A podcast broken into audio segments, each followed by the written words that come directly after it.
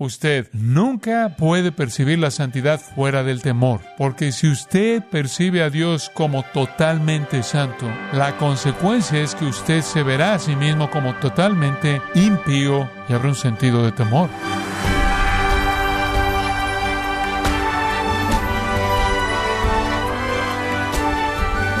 Qué alegría que nos acompañe en este su programa, gracias a vosotros, con el pastor John MacArthur. Si tuviera que examinar qué es lo que usted adora más en su vida, tendría que preguntarse primero en qué o en quién ocupa la mayor parte de su tiempo, el dinero y el esfuerzo.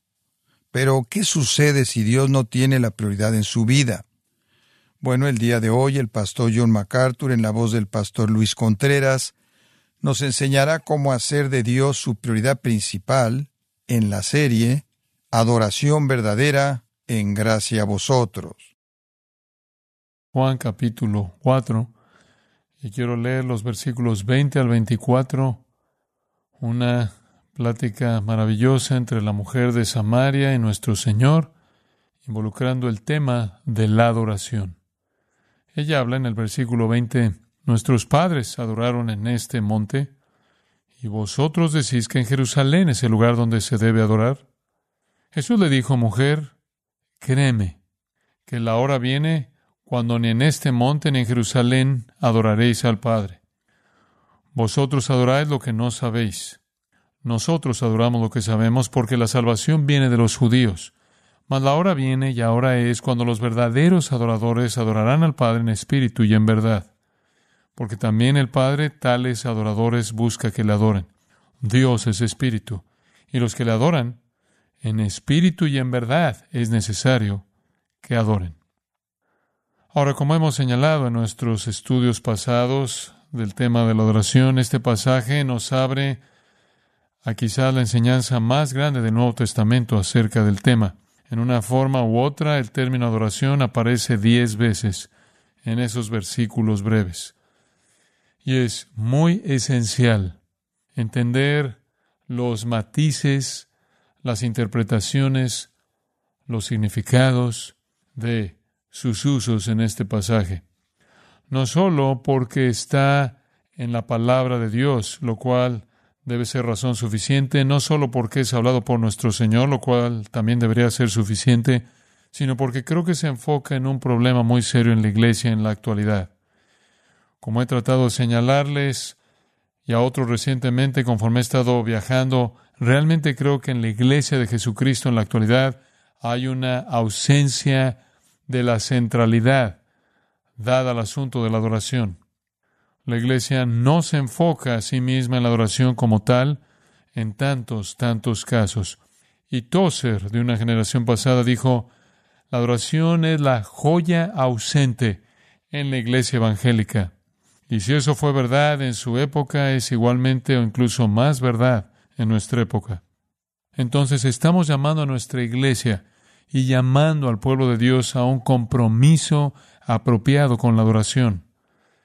Y al hacer eso hemos escogido esto como un texto básico, pero si usted recuerda en dónde comenzamos nuestro estudio, cubrimos toda la escritura para tratar de señalar cómo de manera tan común la adoración se presenta en la palabra de Dios. Todo puede ser resumido, creo, por las palabras de nuestro Señor Jesús en Mateo 4, versículo 10, en donde dice, al Señor tu Dios adorarás y a Él solo servirás. Jesucristo llama al hombre a adorar. Vimos en Romanos capítulo 1 que la definición básica de un incrédulo, un pagano, de una persona no regenerada, una persona impía, es que es uno que se rehúsa a adorar a Dios. También vimos en Filipenses 3:3 que la definición básica de un cristiano es uno que adora a Dios. Entonces, la adoración es el punto. Vivimos en un mundo de gente que no adora a Dios. Y nosotros los que conocemos a Jesucristo somos los verdaderos adoradores. Y dice el versículo 23, el Padre tales busca. Entonces, la adoración es en realidad la meta de la redención. La adoración no es algún tipo de objetivo marginal, es el propósito mismo del acto redentor de Dios en Cristo. Dios estaba trayendo a los hombres de no ser adoradores a que sean adoradores verdaderos. Y entonces nosotros que somos redimidos somos los adoradores verdaderos. ¿Qué tan verdaderamente debe ser que adoremos? Sin embargo, nos hemos perdido tanto del significado de la adoración real y por eso hemos estado compartiendo estos días del tema de la adoración. Ahora, el primer punto que quisimos ver en el texto fue de la importancia de la adoración, la importancia de la adoración. Y vimos eso en el versículo 23 es mandada de nosotros. Vimos eso, es el tema de la historia redentora de la eternidad de la eternidad. El destino de todo ser humano está relacionado con la adoración. La escritura está cargada de referencias a la adoración. Estamos convencidos de su importancia absoluta. De hecho, si usted lee el capítulo 66 de Isaías y el versículo 23, eso cierra esa gran profecía. Usted descubrirá que todo se resuelve a sí mismo en una comunidad adoradora. Dice ahí, en el cielo nuevo y la tierra nueva, todos adorarán a Dios. Y allí es a donde va la historia. Comenzó de esa manera cuando Dios creó al hombre para adorarlo, el hombre cayó y el proceso de recuperación para ganar un remanente de la sociedad humana, quien por toda la eternidad junto con los ángeles santos adorarán a Dios, comenzó. Y nosotros leemos en Hebreos 10, claro que el Señor Jesucristo nos ha redimido y al redimirnos ha abierto un camino de acceso mediante el cual podemos entrar en la presencia de Dios para adorarlo. Debemos acercarnos confiadamente y adorar. ¿A quién adoramos? La adoración, como puede ver en sí misma, no es suficiente. Por importante que sea, no es suficiente solo adorar. El objeto de la adoración debe ser claramente entendido. Hay personas por todo el mundo, y lo ha habido a lo largo de la historia humana, que adora, pero no adora el objeto correcto. Y conforme vimos estos versículos, fuimos instruidos de manera muy clara en que solo hay un objeto de adoración. De manera repetida dice, adoren al Padre, adoren al Padre, adoran al Padre, adórenlo. Y después dice en el versículo 24, Dios es espíritu. Al que debemos adorar entonces es definido para nosotros en dos términos, espíritu y Padre. Espíritu habla de su naturaleza esencial. Es un espíritu en términos de su naturaleza esencial. Padre habla de su relación esencial. El catecismo más corto, algunos de ustedes recordarán si este catecismo lo conocieron cuando eran jóvenes, dice, Dios es un espíritu infinito, eterno e incambiable en su ser. Y la Biblia nos enseña que Dios es un espíritu. Dios no es una persona en el sentido de ser una persona como nosotros, confinados a un lugar o confinados a una forma. Dios no tiene forma como la conocemos, una forma corporal, humana, física, limitada. Dios es un espíritu eterno, omnipresente. Él no está confinado a ningún lugar o a ningún tiempo, de tal manera que todos los dioses de las naciones en las que representan a la deidad como una roca, o una imagen tallada, o algo hecho de plata, u oro, o un árbol, o un río, o una montaña, una estrella, o la luna, o el sol. No es Dios, porque Dios no está limitado o confinado a ninguno de sus elementos creados. Dios es espíritu. Y amados, esa es la base de todo el entendimiento de la adoración. Lo que nos dice es que si Dios es un espíritu, y está en todos lados, en todo momento, entonces debemos adorarlo en todo lugar y en todo momento. ¿Entiende usted eso? No podemos permitirnos el percibir a Dios como un ser que mora en un edificio, a quien venimos a adorar el domingo y solo el domingo. Dios es un ser espiritual que no debe ser confinado, conformado a ninguna imagen. De hecho, ese fue el primer mandamiento que vimos. Ninguna imagen tallada, ninguna semejanza de Dios. Él debe ser percibido como espíritu. Ahora, dice usted, bueno, John, ¿qué hay acerca del templo? ¿Qué hay acerca del lugar santísimo, en donde la gloria Shekinah moraba entre las alas de los querubines? ¿Acaso eso no está diciendo que Dios vivía en el templo y Dios vivía en el tabernáculo y no llamada la casa de Dios? Bueno, en un sentido muy único, la presencia de Dios estaba ahí, eso es verdad, pero no en un sentido limitante. Él estaba en todos lados, como también Él estaba ahí, pero Él estaba ahí de manera única y le voy a mostrar por qué. el templo y el tabernáculo, el lugar santo y el lugar santísimo, y todas esas cosas son símbolos. Todo el sistema ceremonial es simbólico. Era un símbolo para hablar de una realidad más grande. Estaba ahí para que los hombres pudieran percibir a Dios en el símbolo, no como el fin, sino como el inicio de su percepción. Por ejemplo, venimos a la mesa del Señor y decimos que el Señor está presente con su pueblo en su mesa. Y decimos que conforme participamos de la copa es la sangre de Cristo con quien tenemos comunión, conforme participamos del pan es la carne de Cristo con lo cual tenemos comunión. Hay un sentido real en el que sus símbolos son elementos que nos acercan a la adoración.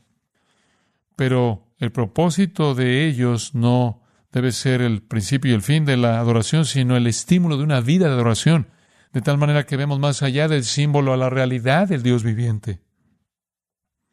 A la realidad del Dios viviente. Quizás podemos ilustrar esto claramente a partir de Hechos, capítulo 7.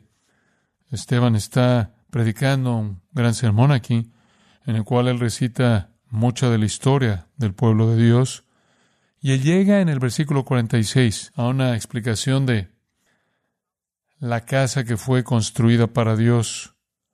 Y él dice en el versículo 47, mas Salomón le edificó casa a Dios. Ahora, el hecho de que Salomón le construyó a Dios un gran templo no significó que Dios estaba confinado a ese templo, así como usted y yo podríamos estar confinados a una casa, porque el versículo 48 dice que solo porque había un templo y por maravilloso y fabuloso que eso fue, el Altísimo no habita en templos hechos de manos. De hecho, el versículo 49, ahí el profeta dice, el cielo es mi trono y la tierra el estrado de mis pies. ¿Y qué casa podrías construir para contener ese tipo de Dios? ¿En dónde puede usted colocar un lugar para ese tipo de Dios para que se siente y descanse? Él es demasiado vasto, demasiado infinito para ser contenido en alguna casa. De hecho, Él hizo todo y Él llena todo.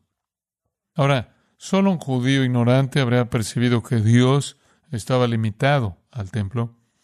Un judío que entendía sabía que solo eso era un símbolo en medio del pueblo, como un recordatorio de la presencia eterna del Dios eterno omnipresente. De hecho, ellos supieron desde el comienzo mismo, ¿no es cierto? En Deuteronomio 6, cuando se les dijo esa verdad elemental de toda su religión, Jehová nuestro Dios uno es, y después Dios les dijo, vas a decir eso y hablar de eso cuando te sientes, cuando te pares, cuando te acuestes, cuando andes por el camino, en otras palabras, no importa en dónde estés o lo que hagas, tienes que estar consciente y pensando en el Dios único, santo, eternamente viviente. El templo solo un recordatorio, el sistema sacrificial, el sistema ceremonial, solo era un estímulo de la conciencia para hacer que su corazón se volviera hacia el Dios vivo y verdadero, para que a partir de ese símbolo hubiera una realidad de compromiso en su vida con adorar a Dios. Nunca tuvo la intención de ser el fin, sino solo el medio. En el capítulo 17 de Hechos, conforme Pablo le habla a los filósofos en Atenas, en el versículo 24, él dice, el Dios que hizo el mundo y todas las cosas que en él hay, siendo Señor del cielo y de la tierra, no habita en templos hechos por manos humanos, ni es honrado por manos de hombres. En otras palabras, no lo puedes contener, no lo puedes limitar. Él es espíritu, el Dios, quien se extiende a lo largo de todo el tiempo y todo el espacio y todo el infinito y toda la eternidad. Y por lo tanto debe ser adorado en todo momento y en todo lugar por toda persona. Los asirios llamaban al Dios de Israel el Dios de los montes y reflejaba su propia perspectiva idólatra porque sus dioses eran los dioses de los valles. Habían construido jardines para sus dioses en los valles y pensaban que sus dioses estaban confinados en sus jardines y entonces sus dioses eran los dioses de los valles y los dioses de Israel eran los dioses o el dios de los montes. Pero eso refleja una perspectiva pagana. Y pudo haber sido que incluso los samaritanos estaban un poco confundidos acerca de eso, porque aislaron la adoración al monte Gerizim, pensando que quizás ahí es donde Dios estaba, pero Dios es un espíritu. y Él siempre quiso ser adorado en la plenitud de su presencia espiritual. En Jeremías capítulo 7, conforme Jeremías le habla a ese pueblo pecaminoso, el Señor le da un mensaje y está en el capítulo 7, versículo 21, así ha dicho Jehová de los ejércitos, Dios de Israel, añadid vuestros holocaustos sobre vuestros sacrificios y comed la carne. Porque no hablé yo con vuestros padres, ni nada les mandé acerca de holocaustos y de víctimas el día que los saqué de la tierra de Egipto. En otras palabras, él dice, quiten eso.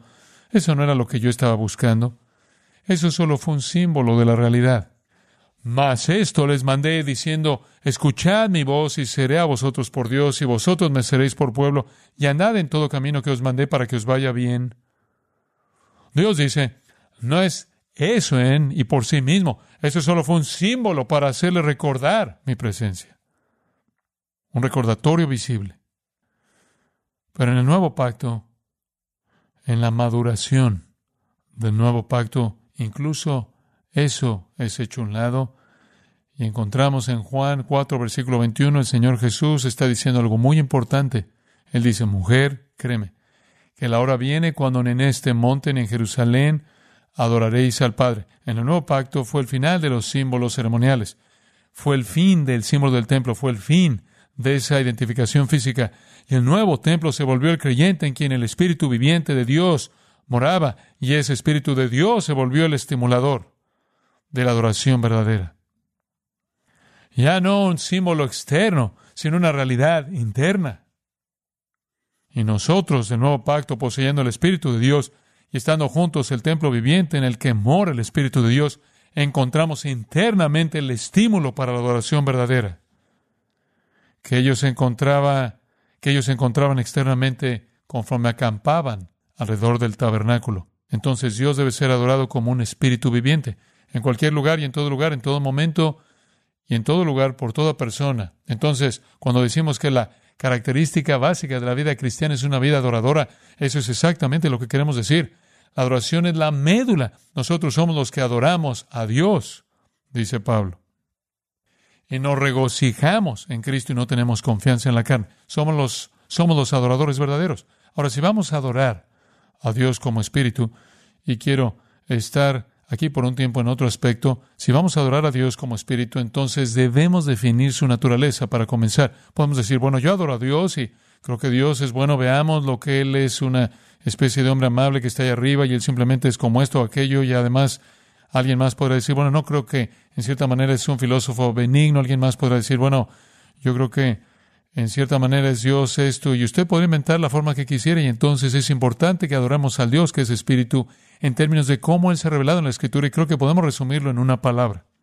Y creo que esa es la palabra que mejor resume la naturaleza de Dios. Él es santo, Él es santo. Y para que Dios sea adorado debe ser adorado como santo. Esa es su diferencia única. Él es totalmente diferente de la criatura humana. Él es santo, sin falla, sin error, sin pecado, sin equivocación. Plenamente justo, totalmente santo. Y amados, permítanme tan solo decirles que esa es la comprensión básica necesaria para la adoración verdadera, que Dios es santo. Y hay mucho, creo yo, un esfuerzo bien intencionado en la actualidad y mucha supuesta adoración que se está llevando a cabo, que realmente no considera a Dios como santo y por lo tanto queda corta. Muchas canciones agradables están siendo cantadas, muchos sentimientos agradables están siendo sentidos y pensamientos agradables están siendo considerados y emociones agradables siendo expresadas, pero no en términos de Dios como santo. Y entonces podría ser poco más que un ejercicio emocional que lo hace sentir bien a usted. Dios debe ser considerado como santo. Ahora, eso creo yo puede ser mejor resumido en las palabras del Salmo 96, uno de los grandes salmos que nos llaman a la adoración. Y es, en muchas maneras, muy paralelo a Primero de Crónicas capítulo 16. Pero dice que debemos cantar a Jehová, debemos bendecir su nombre, Debemos anunciar su salvación, debemos proclamar entre las naciones su gloria, en todos los pueblos sus maravillas. Él es grande y digno de suprema alabanza, temible sobre todos los dioses, alabanza y magnificencia delante de él, poder y gloria en su santuario.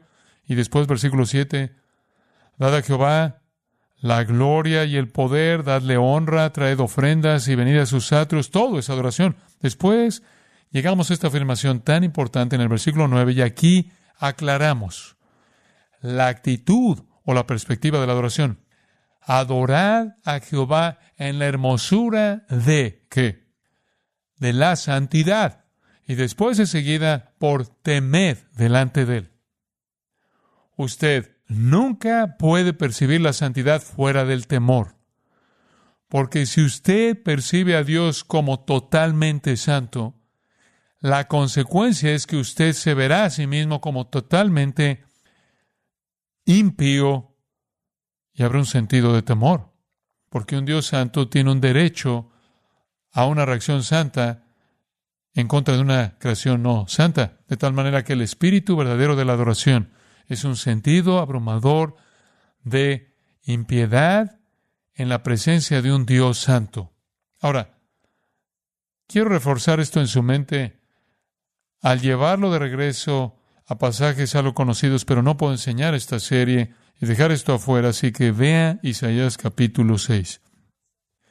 El concepto de adorar a Dios con santidad y temor es lo que estamos buscando. No es solo el Antiguo Testamento. Hebreos 12, 28 dice, adoren a Dios de manera agradable, con reverencia y temor piadoso, porque nuestro Dios es fuego consumidor. Entonces, también está en el Nuevo Testamento. Pero en Isaías 6, Isaías va a adorar al Señor. Y él entra al templo, el rey Usías ha muerto después de 52 años en el trono, es alrededor del 740 antes de Cristo, apenas unos cuantos años antes de que el reino del norte vaya a la cautividad, como un juicio por su pecado.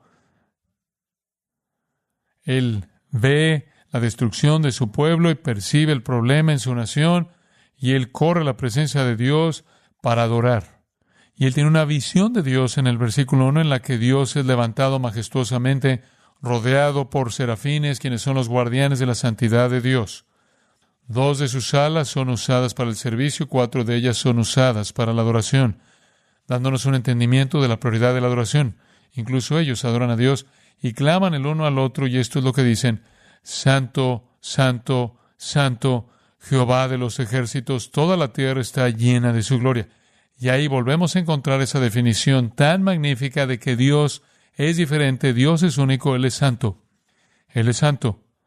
Y conforme Isaías está adorando a Dios, Él percibe santidad.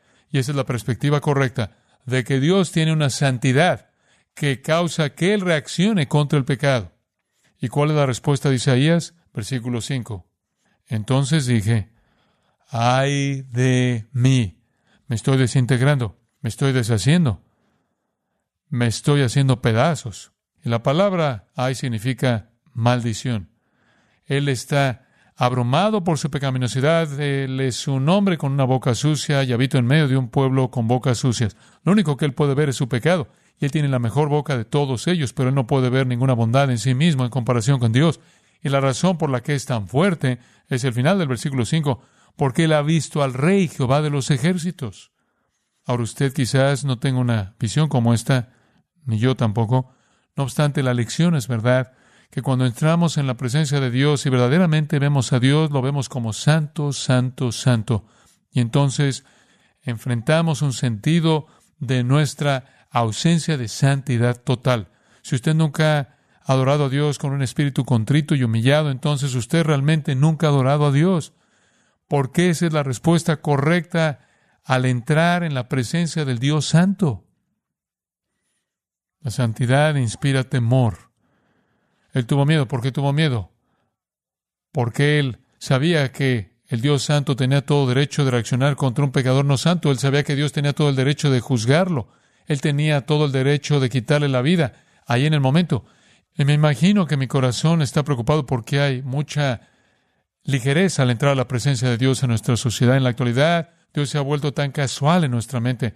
Dios se ha vuelto tan, tan humano, tan amiguito, amiguito, que no entendemos la perspectiva completa de la santidad total de Dios, que Él es un fuego consumidor, que Él tiene una indignación santa en contra del pecado. Y si corremos a la ligera para entrar en su presencia con vidas descuidadas y no atendidas por el arrepentimiento y la confesión y la limpieza del espíritu, entonces somos vulnerables a esa reacción santa. Es solo por su gracia que respiramos una vez más, ¿no es cierto? Porque Él tiene toda razón de quitarnos la vida, porque la paga del pecado es muerte. Entonces Isaías tiene la única reacción que un adorador verdadero podría jamás tener ante la adoración verdadera. Y eso es humildad, quebrantamiento en contrición. Él se ve a sí mismo como un pecador.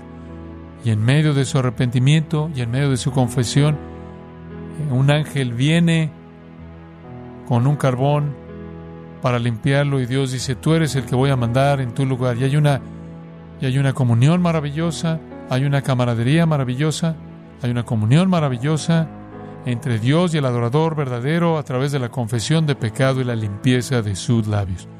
Entonces, ese realmente es el espíritu de la adoración verdadera. Usted ve la santidad de Dios y usted está abrumado por su propia ausencia de santidad.